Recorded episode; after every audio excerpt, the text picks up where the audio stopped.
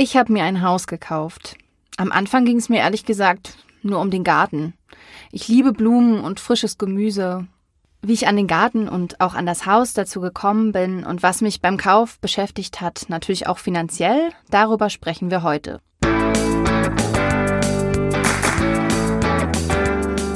Auf Geldreise, der Finanztipp-Podcast für Frauen mit Anja und Annika. Ein liebes Hallo an euch da draußen. Ja, hallo zusammen. Ihr Lieben, wir müssen es euch gestehen. Also dieses Mal nehmen wir echt unter erschwerten Bedingungen auf hier in unserer Tonstudio-Box, die wir auch liebevoll manchmal Schuhkarton nennen. Normalerweise haben wir nämlich zwei Mikrofone zur Verfügung und heute haben wir nur eins, weil das andere irgendwie streikt. Aber wir hoffen, dass der Ton für euch trotzdem klar geht. So, liebe Geldreisende, ihr habt's gehört, Annika hat sich ein Haus gekauft und deswegen werde ich hier heute fleißig Löcher in den Bauch fragen. Denn das habt ihr euch ja von uns gewünscht, damit wir alle gemeinsam auch was davon lernen können. Doch bevor es losgeht, eine kurze Bitte an euch. Wenn ihr unseren Podcast gut findet, abonniert ihn doch einfach. Oder gebt uns eine Bewertung bei iTunes. So können wir noch mehr Geldreisende erreichen. Nun aber zurück zum eigentlichen Thema. Wir hören es ja immer wieder, die Mieten steigen. Gerade in Berlin ein krasses Thema. Denn hier gibt es mehr Haushalte als Wohnungen. Und auch deswegen fliehen immer mehr Menschen ins Umland. Annika, war das bei dir auch so? Du meinst jetzt die Flucht ins Umland, oder was? Genau. Ja, also bei uns war das eigentlich so, dass wir eine sehr kleine Wohnung zusammen hatten, mein Freund und ich. Also eigentlich war das mal meine und er ist dann zu mir gezogen. Und ähm, das hat auch erstaunlich gut geklappt dafür, dass es so wenig Platz gab, aber irgendwann ist es dann doch nervig. Also wenn man dann Wäsche gewaschen hat und der Wäscheständer steht dann im Wohnzimmer rum und man muss sich da irgendwie immer so dran vorbeihangeln, wenn man da mal durch muss.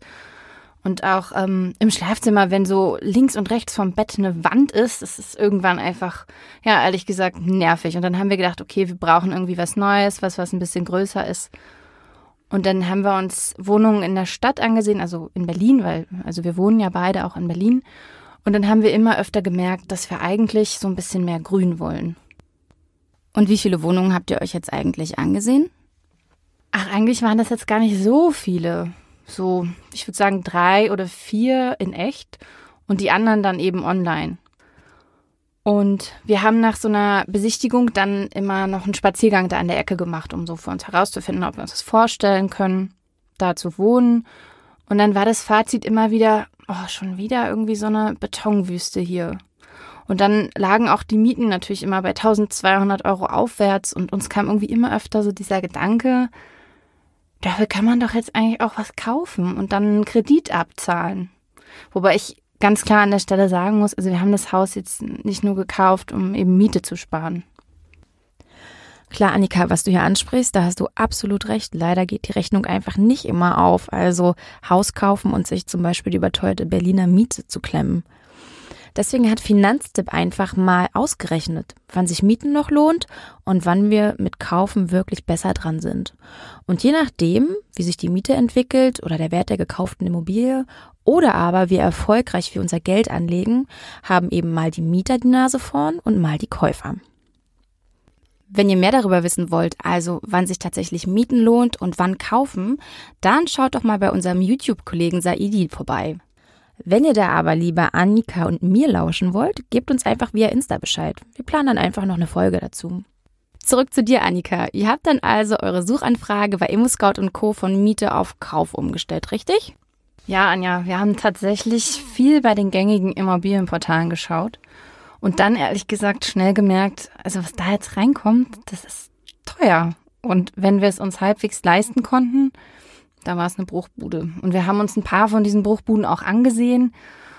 Ja, und wir waren uns dann jedenfalls einig, dass das äh, nicht passt und sind dann irgendwann drauf gekommen, eben auch weiter draußen nach Häusern zu suchen, also in Brandenburg. Aber da habe ich dann irgendwann die Notbremse gezogen, also weil ich arbeite in Berlin und die Familie, die Freunde sind halt auch in der Stadt und ich wollte dann einfach nicht so weit weg sein. Und bei mir kommt auch noch dazu, dass ich kein Auto habe ich fahre, also in Berlin fahre ich immer Fahrrad und dort habe ich dann gedacht, ich will wenigstens eine S-Bahn irgendwie um die Ecke haben. Und naja, also wir haben dann immer wieder so mit den Portalen so ein bisschen rumgespielt und dann habe ich mal zu utopischen Preisen irgendwie so das perfekte Haus in Berlin gefunden und mal zu, na, ich sag mal eher so okayigen Preisen ein Haus weiter draußen oder eben diese erwähnten Bruchbuden. Und das war ehrlich gesagt super ermüdend. Klingt jetzt nicht wirklich so, als wärt ihr über die Portale fündig geworden. Wie habt ihr denn jetzt aber letztendlich euer Haus entdeckt? Ja, wir haben dann irgendwann darüber gesprochen, dass wir vielleicht einfach Zettel verteilen sollten. In der Gegend, die uns gefällt. Und es war dann eine Gegend am Rand von Berlin. Also das mit dem Zettel, das kommt mir aber sehr bekannt vor, Annika. Ja. Das habt ihr doch aus meinem Ratgeber, oder? Nein. Ja, klar. Also deinen Ratgeber, den du mal geschrieben hast für die Finanztipp-Seite, den habe ich auf jeden Fall gelesen. Das ist ja so eine coole Checkliste gewesen. Und da hat Anja nochmal genau zusammengefasst, wie ich jetzt mein Traumhaus finde, auf was ich da beachten sollte. Die ist echt ganz cool geworden, finde ich. Und habt ihr das dann eigentlich auch tatsächlich so gemacht, wie ich beschrieben habe? Das heißt, auf den Zettel ein Foto von euch raufgepackt und geschrieben, was ihr für eine tolle Bereicherung für die Nachbarschaft wärt? ja. Ja, genau das, ehrlich gesagt. Also unser Wohnzimmer hat sich dann irgendwie Stück für Stück in so eine Druckerei verwandelt und wir haben dann einen Zettel ausgedruckt auf den wir eben draufgeschrieben haben, so, wir haben überhaupt keinen Bock mehr auf die Stadt und äh, ja, wie super gut, ich glaube, wie super gut wir Nachbars Hecken schneiden können oder sowas stand da auch noch drauf. Und ähm, wir haben jetzt gar keine genauen Angaben zu Quadratmetern oder so gemacht, weil das war ja was, was du mich auch nochmal gefragt hattest, ne? Das haben wir nicht gemacht. Wir haben so eine, wir haben einfach so einen, naja, ich sag mal, witzigen Text versucht zu schreiben und ja, dann eben auch zu fragen, ob jemand was weiß, ob irgendwo ein Haus oder ein Grundstück verkauft wird. Und dann haben wir die Zettel in die Briefkästen bei unseren potenziellen Nachbarn geworfen. Und wir sind dann echt jedes Wochenende losgezogen und haben diese Dinge verteilt. Und haben dann auch mit Leuten im Vorgarten gesprochen, wenn die da gerade irgendwie am Laubhaken waren oder so. Und haben eben gefragt, ob die irgendwas wissen von irgendjemandem, der was verkaufen möchte. Aber ich muss sagen, anfangs war das eine super Überwindung. Also ich habe mich da auch irgendwie komisch bei gefühlt. Ich glaube ja, dass das Heckenschneiden-Argument am besten gezogen habt.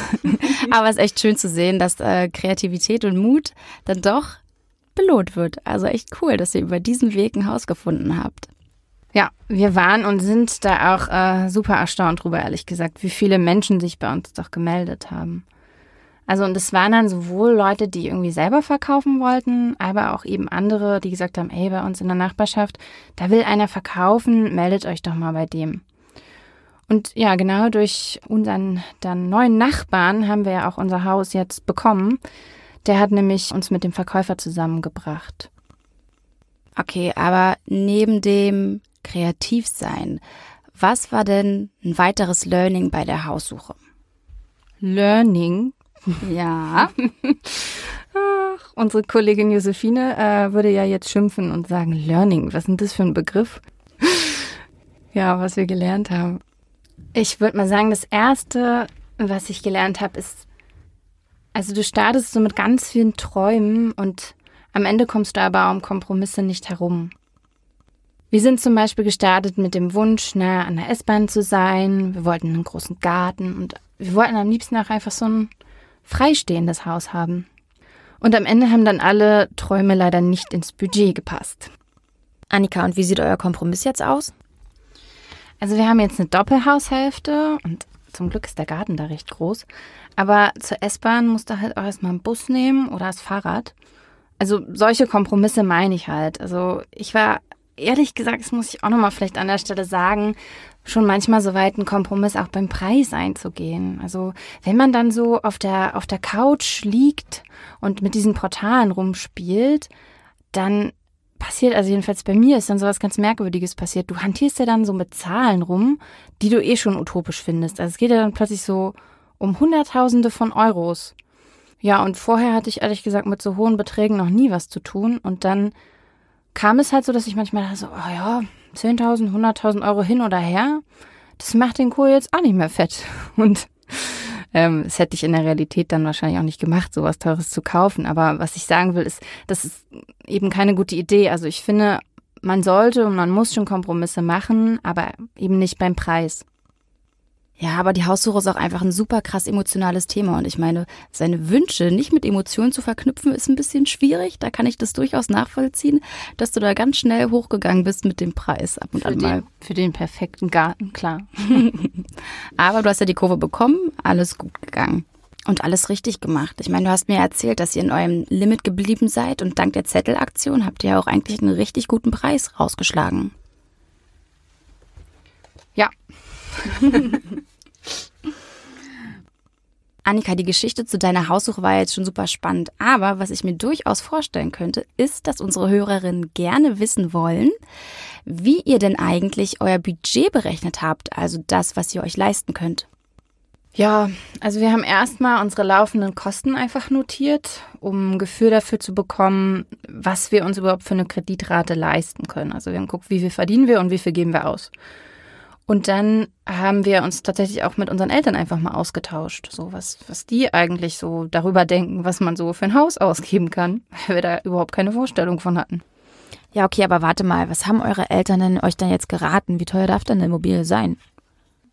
Die haben jetzt da gar nicht unbedingt so eine konkrete Summe genannt, sondern es war eigentlich eher so, wenn wir irgendwas gesehen haben, ein Angebot, ein Haus, ein Grundstück, was uns gefallen hat, dann haben wir das denen gezeigt und die haben dann halt einfach mal drauf geguckt und gesagt, äh, okay, für so ein kleines Grundstück und irgendwie so eine Bruchbude ist das einfach viel zu teuer. Also so war das eigentlich eher der Austausch.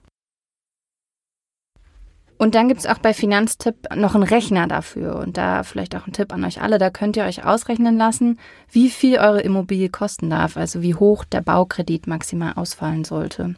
Ja, und bei uns war es am Ende dann auch so ein bisschen Gefühl. Also so eine halbe Million erschien uns einfach gewaltig viel. Und haben wir gedacht, nee, da wollen wir auf jeden Fall drunter liegen. Falls ihr gerade mit dem Gedanken spielt, ein Haus oder eine Wohnung zu kaufen, aber noch nicht wisst, wie viel Haus ihr euch eigentlich leisten könnt, dann macht das einfach so wie Annika mit dem erwähnten Rechner. Den Link packen wir euch wie immer in die Shownotes. Die Shownotes könnt ihr übrigens einsehen, wenn ihr uns zum Beispiel bei iTunes abonniert habt. Bei Spotify geht das leider nicht. Oder aber ihr guckt auch einfach ganz direkt auf unserer Seite finanztipp.de slash podcast und da einfach auf den Shownotes-Button klicken und dann werden sie euch angezeigt. Jetzt sind wir schon so weit ab vom Thema, dass ich auch noch mal kurz was ergänzen möchte, was jetzt so nichts mit dem Hauskauf zu tun hat. Ich war gestern am Kochen und beim Kochen höre ich fast immer Podcasts. Und nein, kein Finanzpodcast, sondern ich mag gerne den Podcast No Time to Eat über gesunde Ernährung in No Time, also wenn man keine Zeit hat. Den höre ich tatsächlich sehr oft. Und dann habe ich mich gefragt dabei, wann und wo hört ihr eigentlich unseren Podcast? Das würde mich echt mal interessieren. Schreibt uns das gerne mal bei Insta. Oder vielleicht schickt ihr uns sogar ein Selfie rüber? Okay, wenn du mit der Idee kommst, dann musst du aber auch eins zurückschicken. Hm, dann nicht. Dann lassen wir das Ganze. Ja, oder vielleicht machen wir es auch so. Also, wenn wir so 20 Podcast-Hör-Selfies von euch bekommen haben, dann posten wir eins von uns beim Podcast hören. Also Leute, ihr habt's gehört. Her mit den Selfies. So, jetzt aber endlich weiter in Sachen Haus, Annika. Ihr habt also das Budget ermittelt, ein Haus gefunden und sogar den Zuschlag von Eigentümern bekommen. Und dann ging es doch wahrscheinlich sofort an die Finanzierung, oder? Wie seid ihr da vorgegangen? Ja, nachdem wir uns mit unserem Verkäufer darüber einig waren, dass wir die Hütte kaufen wollen, hat er sich erstmal in einen längeren Urlaub verabschiedet und gesagt, ja, dann nutzt mal die Zeit, macht die Finanzierung klar, sucht euch einen Notar. Und genau das haben wir gemacht. Und für unsere Finanzierung waren wir bei einem Kreditvermittler. Stimmt, Annika, du hast auf jeden Fall total recht. Ich meine, Kreditvermittler wie Interhyp, Planet Home oder Dr. Klein, das sind ja auch die Tipps schlechthin, wenn es darum geht, eine günstige Finanzierung zu finden. Also nicht unbedingt zur Bank marschieren, denn die nennt ja leider nur ihren Zins, sondern die Angebote vergleichen. Also welche Bank macht mir wirklich das beste Angebot und hat die besten Konditionen? Und das Gute bei Kreditvermittlern, die können einfach ganz, ganz viele Angebote, nämlich mehrere hundert Banken, Versicherungen und Bausparkassen miteinander vergleichen. Aber nochmal konkret zu euch. Was für einen Zinssatz habt ihr denn jetzt eigentlich bekommen und wie lange ist die Laufzeit eures Kredits? Das sind ja auch eigentlich die wichtigsten Faktoren, also Zinssatz und Laufzeit. Ja, also wir haben einen niedrigen Zinssatz, also einen günstigen. Und mehr verrätst du nicht? Nee, habe ich äh, oder haben wir so entschieden, dass wir da nicht mehr verraten. Ich hoffe, ihr verzeiht's mir. Ähm, ja, also einen niedrigen, günstigen Zinssatz und wir haben den erstmal auf 15 Jahre festgezurrt. Die Zeiten der niedrigen Zinsen sind ja das Leid der Sparer, aber wenn du einen Kredit abschließt, dann ist das ehrlich gesagt ganz nett. Bauzinsen für 15 Jahre liegen zurzeit nämlich bei etwas über einem Prozent. Okay, das ist jetzt also ein Richtwert für uns, dass wir wissen, du hast so circa ein Prozent. Ihr könnt daraus machen, was ihr wollt. ähm, ja, aber was ich krass fand, bei einer Bank haben wir doch auch tatsächlich ein äh, Angebot bekommen von über zwei Prozent. Und das fand ich dann irgendwie schon bei dem, was man aktuell sonst so kriegt, ganz schön krass. Und äh, da vielleicht dann auch nochmal der Hinweis, dass man eben genau gucken muss und vergleichen muss vor allem. Ihr Lieben, nächste Woche geht's weiter, denn dann gehen wir ein bisschen mehr in die Details, gerade was die Finanzierung anbelangt. Da kann Annika ruhig noch ein bisschen was erzählen, finde ich. Überlegt ihr auch, euch eine Immobilie anzuschaffen? Da gibt's auch noch einiges Rechtliches, was wir berücksichtigen sollten. Deswegen gehen wir nächste Woche darauf auch noch etwas genauer ein. Denn Annika hat sich auch einige Gedanken darüber gemacht, falls die Zukunft dann doch nicht so laufen sollte, wie sie es eigentlich geplant hat. Denn wir wissen ja, manchmal ist das Schicksal ein mieser Verräter. Also bis nächste Woche. Tschüss. Ciao.